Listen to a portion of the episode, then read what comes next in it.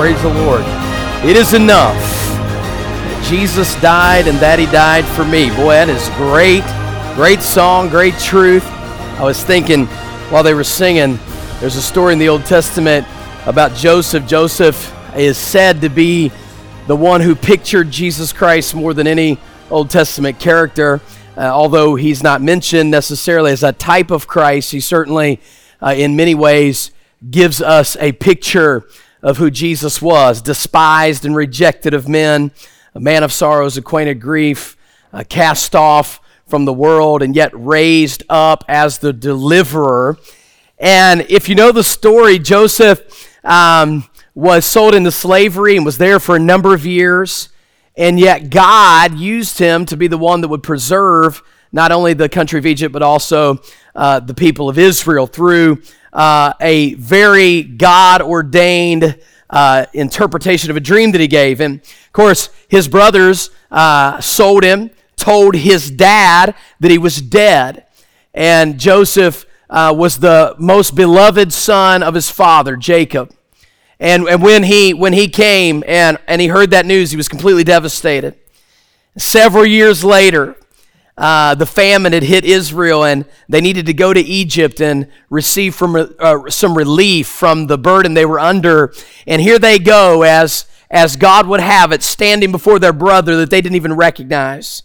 And through one of the most dramatic scenes in all the Bible, Joseph reveals himself to his brothers and basically says, I want you to go home and I want you to get dad and I want you to get the family and I want you to come on back here. And this amazing story culminates, at least to me, when the brothers go back and you can imagine the, the, uh, the, the experience, the emotions that were going through their mind as they uh, were going to come and tell dad that Joseph was alive and that they were really responsible for this whole ordeal. And you can just feel the tension uh, fill the air as they walk into the home and they go to their dad, maybe trembling and shaking, and they say, Dad, Joseph is alive. And you know what he says back? It is enough all the brokenness, all the sorrow, all the tears, all the anger and hatred that I could have towards you for what you did, none of that matters now because my son is alive. And I say to you today, that's exactly where we stand as Christians. That Jesus Christ, our Savior, is alive, and that is enough. Boy, that just, I like that. Amen. I, I like every bit of that song. That was a blessing. Let's take our Bibles tonight and turn to 1 Thessalonians chapter 4, if you would please. 1 Thessalonians chapter 4. And uh, uh, I, I, just want to say tonight, I, have been thinking about this ever since I saw him this afternoon. I just wanted to say how excited and good it is to see Brother Herbster here tonight. I know he didn't, would never want me to mention that, but it's Mike's dad is in uh, the service here and was my pastor for uh, some time and was my wife's pastor pastor ever since she was a baby. And uh, I thank you for your investment in my life. And so good to see you here tonight. It's always good to see uh, somebody who's had such an influence on your life to be here in person. And I'm so thankful for him. And uh, I hope you'll take some time too when you see somebody that has ministered to you and helped you to be thankful for what they've done in your life as well. First Thessalonians chapter 4, the Bible says in verse 13, But I would not have you to be ignorant, brethren, concerning them which are asleep the word asleep in the Bible uh, oftentimes refers to the, uh, a dead believer. Because in Christ, when you die, you're just asleep. You're going to wake up one day. And so he says here, I don't want you to be ignorant concerning people that have died before you. As ye sorrow not, excuse me, that ye sorrow not, even as others which have no hope. Watch this. For if we believe, that Jesus died and rose again, even so them which also sleep in Jesus will God bring with him. For this we say unto you by the word of the Lord, that we which are alive and remain unto the coming of the Lord shall not prevent them which are asleep. For the Lord himself shall descend from heaven with a shout, with the voice of the archangel, with the trump of God and the dead in Christ shall rise first. then we which are alive and remain shall be caught up together with them in the clouds. Y'all ain't me tonight. To meet the Lord in the air, and so shall we ever be with the Lord. Wherefore, comfort one another with these words. I want to speak to you tonight on the subject rapture ready. Rapture ready. And let's pray and ask God to help us to understand this important moment that is yet to come in our near, hopefully, uh, soon to come future. Lord, we pray that you will bless this message and use it in our lives. I pray that you will speak to our hearts. I pray that you will encourage and comfort those who need it. I pray that you will warn and cause to fear those who need it. And I pray that all of us can leave tonight ready for this soon and blessed event, the rapture of the church. Help me now as I preach, I pray in Christ's name. Amen and amen. A young man applied for a job as a farmhand with a local farmer.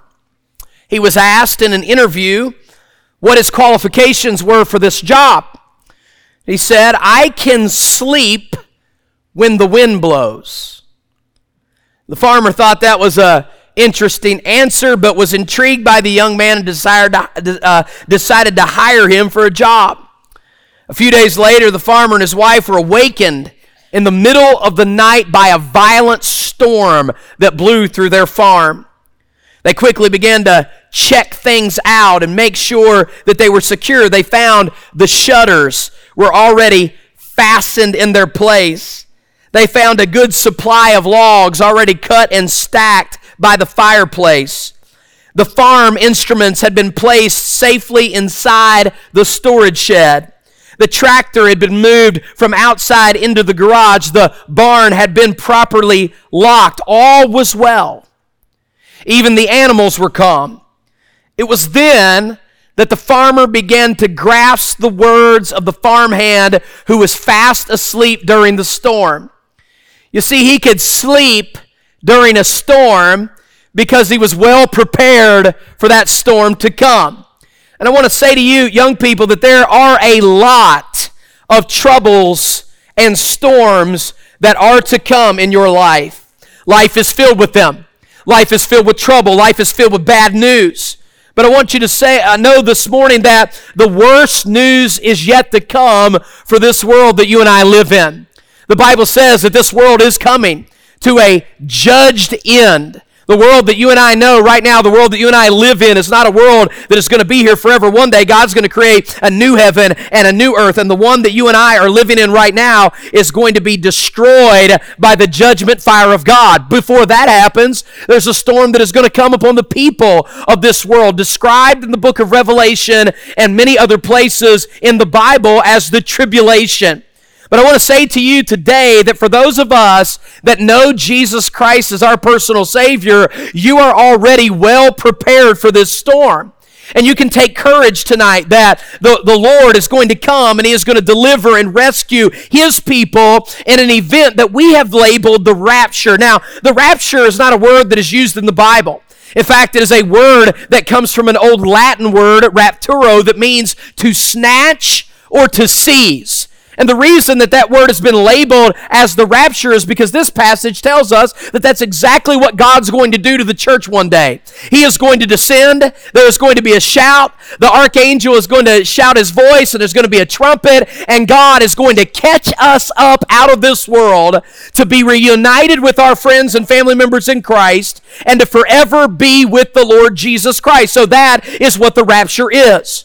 Now, in our day, as in this day that it was written, there has always been some level of confusion over the subject of the rapture. In fact, over in chapter 2 of this same book, the Bible says, Now we beseech you, brethren, by the coming of our Lord Jesus Christ, and by our gathering together unto him, that you be not so soon shaken in mind or troubled, neither by spirit, nor by word, nor by letter, as from us, as that that day of Christ is already at hand. You see, in that day, there were already people that did not properly understand the rapture. People were writing letters. People were preaching sermons. People were uh, troubling people by telling them that because of the trouble that you and I are facing right here and right now, we must have already missed the coming of the Lord. And you are now living in the judgment or the tribulation. And Paul, as he always does, sets false teaching straight with clear teaching directly from God. So let me just start here today and tell you that when I speak of the rapture of the church, I am speaking of a time where the Lord Jesus Christ comes and he calls his church out of this world prior to his judgment upon this world known as the tribulation. Now, this is a clear and easy fact to establish in the Bible. So let me just give you a couple reasons why I believe that tonight. Number one, I believe the reason the church is going to be gone in the rapture and not in the tribulation is because, frankly, the tribulation is not for the church. The tribulation is for Israel. When you see the book of Revelation, everything in the book of Revelation turns its attention on Israel. The witnesses are Israeli witnesses. The church is no longer there. The program of God has gone away from the church and back to his people Israel. This is taught in Daniel chapter number 9. It's taught all throughout the Old Testament that God has a plan for Israel that will be ultimately fulfilled and his days of judgment will be poured out on Israel. But thank God that judgment is not for the church. You combine that with the complete absence of the church in the book of Revelation during the tribulation. You combine that with the fact that the Bible always couples the promise of the second coming with encouragement and comfort for the church. Folks, listen very carefully. If we were heading into a tribulation period, why would the rapture be such an encouragement? Uh, one writer said it like this The Thessalonians' fear that the day of the Lord was upon them and that they had missed the tribulation implies that the rapture takes place prior to the tribulation. Folks, I'm here to tell you today, you can believe whatever you want to believe, but I am here to tell you that when the Lord Jesus Christ calls the church out of this world, I am certain to go with him when he comes. And this is a promise in the Bible that is to be a comfort and an encouragement to all of those in this life who know Christ is Savior. John chapter 14, verse 1. Let not your heart be troubled. You believe in God, believe also in me. In my Father's house are many mansions. If it were not so, I would have told you. I go to prepare a place for you. And if I go to prepare a place for you, I will come again to receive you unto myself, that where I am, there you may be also. I am saying to you tonight that the Lord Jesus Christ coming back and taking us to glory with him in the rapture is intended by God to be a source of comfort and encouragement to those that are saved. And watch it, it is intended also by God to be a warning to people who do not know Christ as their Savior. So wherever you are tonight, take the message for its intended purpose in your life. First of all, I want you to see tonight that the rapture is a comfort to people who grieve over over death. It is a comfort to people who grieve over death. Back up to verse 13 in chapter 4 here. But I would not have you to be ignorant, brethren, concerning them which are asleep, that ye sorrow not, even as others which have no hope. Look at chapter 17, uh, uh, verse 17, excuse me, in verse number, uh, uh, first part of the verse here. Then we which are alive and remain shall be caught up together with them in the clouds. Now, folks, I want to tell you, if there's one thing in this life that you and all you and I all have to face, both indirectly and directly, and that is the subject of death. Folks, I'm here to tell you, the Bible says it is appointed unto men once to die, and after this the judgment. But this passage of scripture teaches me that a Christian should have a very different perspective on death. Because for a Christian, it is not death to die. For a Christian, we do not sorrow with loss as people that do not know God. And in this passage of Scripture, it tells me two reasons why I do not myself have to fear death and why myself can have even hope even when I lose someone that I love. And I want to tell you, there's some of you in this room, you've experienced that. You've experienced the loss of a brother, a sister, a mother, a father, a grandmother that you love dearly. I remember when my wife lost her dad and how grievous of a time that was in our life because we loved him. We had a relationship with him. We miss him. And many of you have, have, have faced that ugly and awful experience of death with somebody that you love. And I just want to stand here today and I want to tell you that for a believer, we have a completely different perspective on death for, than people that do not know Christ as their Savior. Oh, I'm here to tell you, Paul said, For to me to live is Christ, but to die is gain. Paul said, Absent in the body is present with the Lord. And this passage teaches me comfort even in the face of terrible loss and death. And that is this number one, there is a resurrection to come. There is a resurrection to come. Look again at verse number 13. He says this He said, Do not sorrow concerning them which are asleep that ye sorrow not even as others which have no hope. Watch this in verse 14. For if we believe that Jesus died and rose again, even so them also which sleep in Jesus, God will bring with him. You see, folks, death is not final for the believer. There is a day of resurrection coming for all of those that know Christ is our Savior. Y'all ain't even hearing me tonight, are you? I'm telling you that because my Savior went to the grave and my Savior went to that tomb for three days, and three days later he came alive bodily, literally, physically, and forever out of that tomb. He says, if that happened to Jesus, watch it, those of us that are in Jesus, that's also going to happen to you. Hey, listen very carefully. If you're saved here today, when they drop your body six feet in the ground, that is not the end of the story. There is a resurrection, folks, for everybody that knows Christ is their Savior. And aren't you looking forward to a day when we are resurrected? There is no more death. There is no more sorrow. There is no more dying. There is no more trouble. The former things will be passed away. You want to know why? Because we are resurrected with the Lord Jesus Christ. Lord, have mercy. I can't wait to get to heaven. Oh my. Boy, I want to tell you something. That resurrection is going to be joyful. Boy, there's going to be some things that I'll never have to see again. I'll never have to face again because my Savior came alive from the dead. Hey, listen to me now. There are no cemeteries in heaven. Oh, listen, you'll never see a funeral home in heaven. You'll never see a hearse driving down the streets of gold. They're not there. Listen to me. There's no hospitals in heaven. There's no EMTs in heaven. There's no ambulances in heaven. By the way, there's no jails in heaven. There's no criminals in heaven. There's no uh, a judgment there in heaven. Are you listening to me today? Watch it now. Uh, there are no pedophiles in heaven. There's no rape in heaven. Uh, there's no loss of life in heaven. All those things are gone. Why? Because our Savior came alive from the dead, and you and I in Him get to rise with Him one day. Not only is there a resurrection in Christ, watch it, there is a reunion in Christ. He says here in verse number 17 that are uh, we are going to uh, that are alive and remain are going to be caught up. Now look at this next word here and just rejoice in it for a moment. Together with them in the clouds.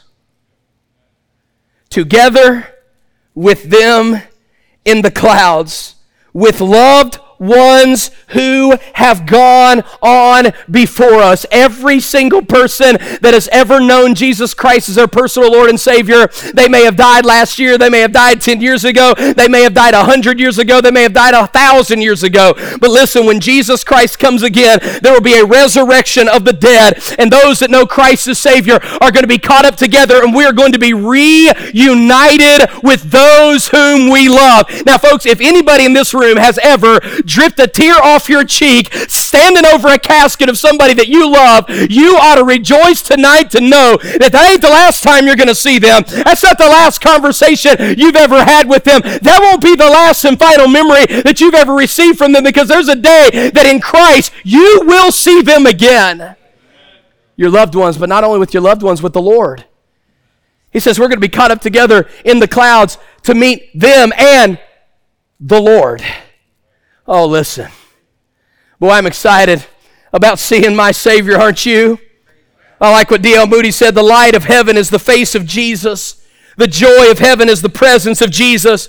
The melody of heaven is the name of Jesus. The harmony of heaven is the praise of Jesus. The theme of heaven is the work of Jesus. The employment of heaven is the service of Jesus. Jesus, the duration of heaven is the eternity of Jesus, and the fullness of heaven is Jesus himself. That is the greatest thing about heaven. Oh, we could sit here and talk about the beautiful description that God gives us in Revelation about what heaven's going to be like. Oh, it's going to be magnificent. It is so vast, so large, so immense, it's hard to describe. It is so beautiful. It is made of everything that is absolutely pure. The streets are gold, the gates are pearl, the walls of the city are made up uh, of precious stones. There's a light in that city, there's a river of life. It is going to be absolutely fantastic. Make, make, make no mistake about it. We are not going to gawk all through eternity over golden streets and pearly gates. We are going to spend our time gazing into the face, glorifying the one, worshiping and honoring the one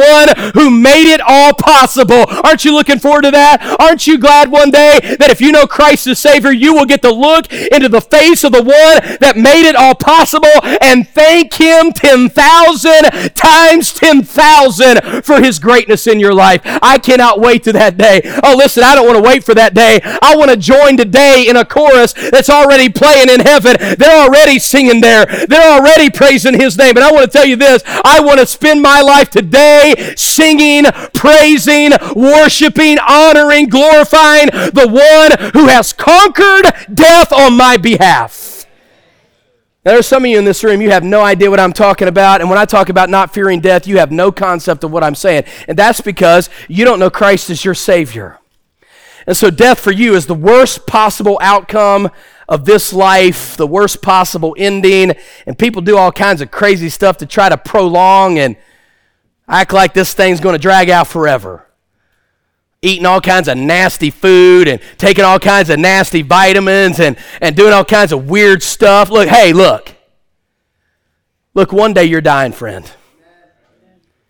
The, the question is not how long are you going to drag this out? That's irrelevant. I think you well know that you could be the healthiest, most fit person in this room, and you could wake up tomorrow and have cancer, and you could be out of here in six months. Look, death and life are in the hands of the Lord.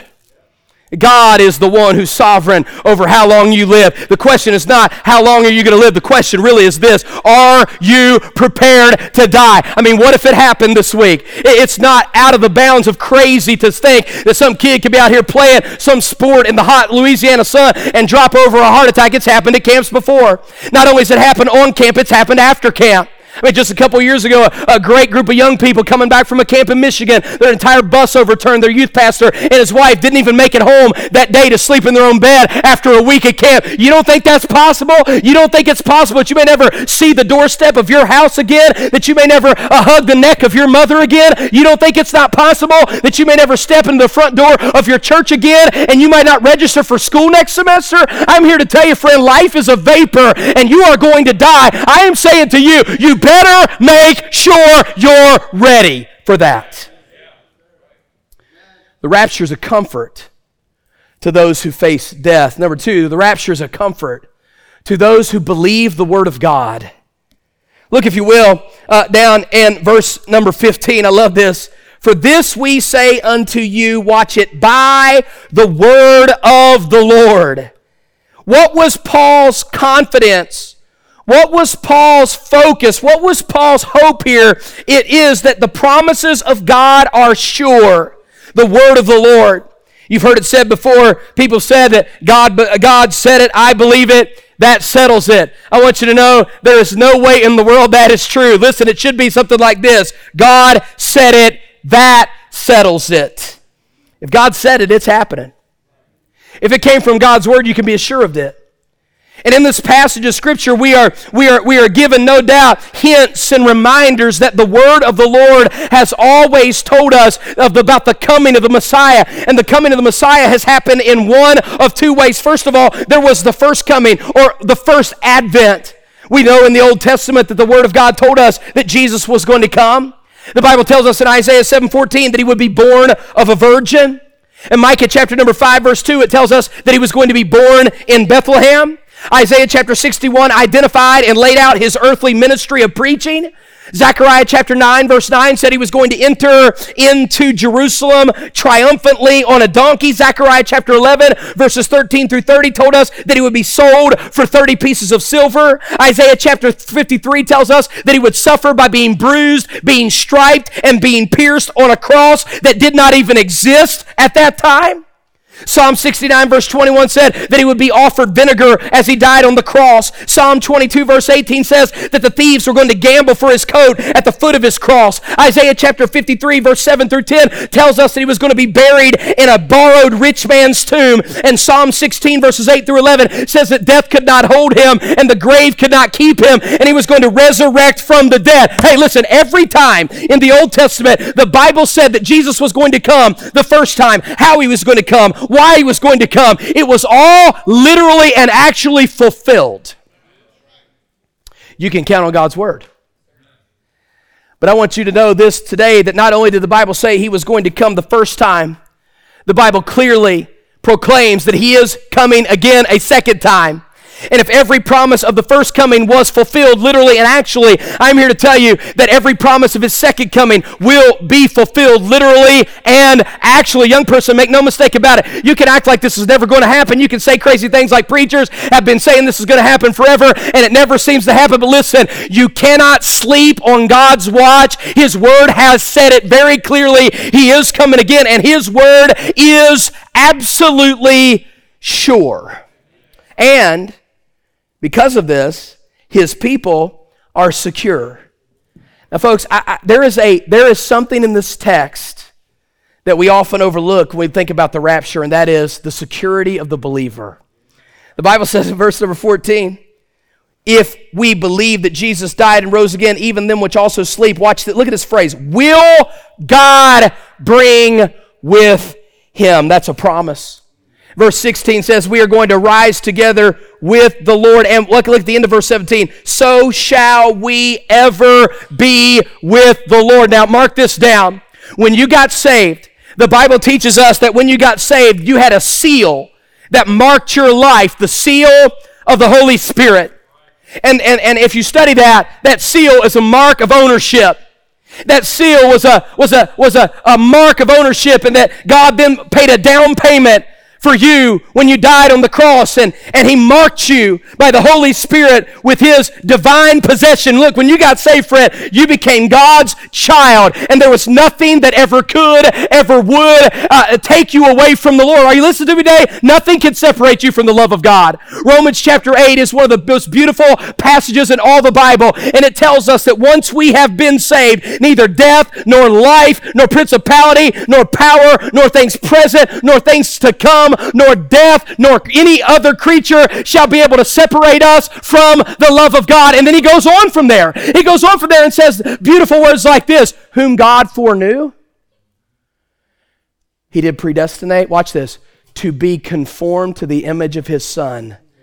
Don't confuse what the Bible clearly says. That verse is not speaking about predestination to heaven and hell. That verse is speaking about those who have been saved are predestined to become like the Lord Jesus Christ. So much so that nothing can separate you from the love of God. It is a guarantee, friend, that God has set you apart and has sealed you with His grace and put His Holy Spirit in your life. And He is guaranteed that you are going to be with Him forever. And He's going to turn you into the likeness of Jesus Christ in this life every single day as you get closer to Him. But, folks, listen, even if death separates you from this world and, and, and the life that you live now, nothing's going to separate you from the love of God. You want to know why? Because you are sealed by the Holy Spirit of God. When He comes again, you're definitely going with Him because you're one of His. Hey, listen to me, friend. You cannot lose your salvation. If you can lose your salvation, then the salvation you think you have is not the salvation you're supposed to have because it was given to you as eternal life. And the Bible says, I give unto them eternal life, and they shall never perish. Neither shall any man pluck them out of my Father's hands. My Father, which is greater than all, has given them to me, and no man shall pluck them out of my Father's hands. Are you listening to me today? Second Peter, Timothy goes so far to say that even if we believe not, yet he abides faithful. Listen, he cannot deny himself. If you are a Christian, it is a settled deal. It is a done deal. So much so that even if death takes you to the grave, God is going to bring you out of that grave one day. You're secured. Listen, friend, if there's anybody in this room tonight that is doubting your salvation, you struggle with it back and forth, let your doubts be gone. Doubt your doubts and believe your beliefs. You can tonight forever settle and nail it down in your mind that my God loves me so much, He went to Calvary. My God loves so, me, me so much, He rose from the dead. My God loves me so much, He marked me with the Holy Spirit, guaranteeing that I am secure. He loves me so much that He's coming again for me one day, and no matter what happens to me in my life, my God loves me me, and my salvation is forever settled. It's a wonderful promise in the Word of God. So, our comfort is for those who face death and loss. Secondly, our comfort is for those who believe in the Word of God. Listen very carefully to this. Number three, our comfort is for those who will leave this earth before His wrath. Listen, while the rapture is a great comfort to those who are saved, it is a grave concern to those who are lost. If you are not saved here tonight, I want you to listen to what the Bible says in verse 1 of chapter 5. But of the times and seasons, brethren, I would have you have no need to write unto you. For you yourselves know perfectly that the day of the Lord so cometh as a thief in the night, meaning there is a sudden nature to the rapture. It is going to happen without warning. It is going to happen without a sign necessarily. Matthew 23, verse 43 Watch therefore, for you know neither the day nor the hour wherein your Lord doth come. Folks, listen, therefore be also ready, for in such an hour as you think not, the Son of Man cometh. Listen, folks, Jesus Christ could come at any moment. And when he comes, verse 3 tells us that he secures the safety of his people, but watch it, he's going to ensure the destruction of those who are not his. For when we shall say, peace and safety, then sudden destruction shall come upon them as travail upon a woman with child. And watch it, they shall not escape. Hey, listen, young person, you better wake up. If you're not listening to anything I've said tonight, listen to this. The rapture is an encouragement for everybody that is saved, but for you here tonight that have grown up in church, you've heard the word of God, you've listened to preaching and teaching, and you said no to Jesus Christ. Listen very carefully. If you miss the rapture, the Bible very plainly says here, you will not escape the judgment and the wrath that God is going to bring upon this world. Now, you can cross reference this in Second Thessalonians chapter 2. I do not have time to diverge and teach that entire chapter, but I believe it very plainly says that after the rapture of the church, if you have heard the gospel and you have rejected the gospel of Christ, and you are faced then with absolute and certain destruction because you will be deceived by the Antichrist and by his message. And the Bible says, because you have refused the love of the truth, you will not be saved. Please do not misquote me tonight. I believe there will be tons of people saved during the tribulation, but it just won't be you. Folks, listen to me. You heard enough just in the music tonight to be saved. And if you walk out of this building tonight and you're not saved and the rapture happens, listen to me very carefully. You will be damned for eternity. So I would not play with your soul tonight. It is a gamble that you cannot afford to take. In 2001, the Federal Emergency uh, uh, Administration, FEMA, made three very unusual predictions. 2001. The first was that there were going to be a terrorist attack in the city of New York. And they suggested that the TSA and the security would beef up and enhance their security measures to avoid such a tragedy. Of course, as you know, that tragedy was not avoided. In 2001, they also made a second prediction that the city of New Orleans was likely in the next 10 years to face a devastating hurricane and they suggested that they would that they would bulk up the levee system in the city of New Orleans and by doing so, they could save countless of lives and billions of dollars in damage. And as you well know, when Katrina hit uh, uh, uh, New Orleans, I believe it was in 2005, the levees broke and the city was completely devastated. And you want to know what the third prediction was? That there was a 99% chance that there would be an earthquake of devastating proportions that would hit the city of San Francisco they have met with the people of San Francisco. They have proposed a plan to ensure the building's safeties to minimize damage. This proposal to the city of San Francisco would cost $260 million and money funded from the United States government to help ensure that it would be covered. If they fail to comply with the city's or the uh, the uh, the suggestions of the code, the 260 million dollar improvements, they estimate that it will cost 200 billion dollars to rebuild the city after its destruction. Tonight, the city of San Francisco sleeps and ignores a clear warning you better get your city ready for an earthquake. And I'm saying to you tonight, as clearly as I can, there is coming a rapture. And you better make sure you are ready. Let's pray together, could we?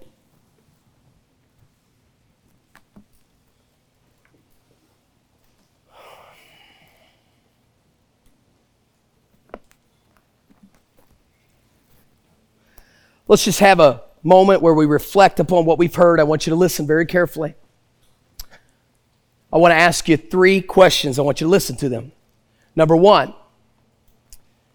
I wonder how many of you would say this, preacher. I know I'm a Christian, but tonight I was so encouraged to be reminded that for a believer, death is not the end.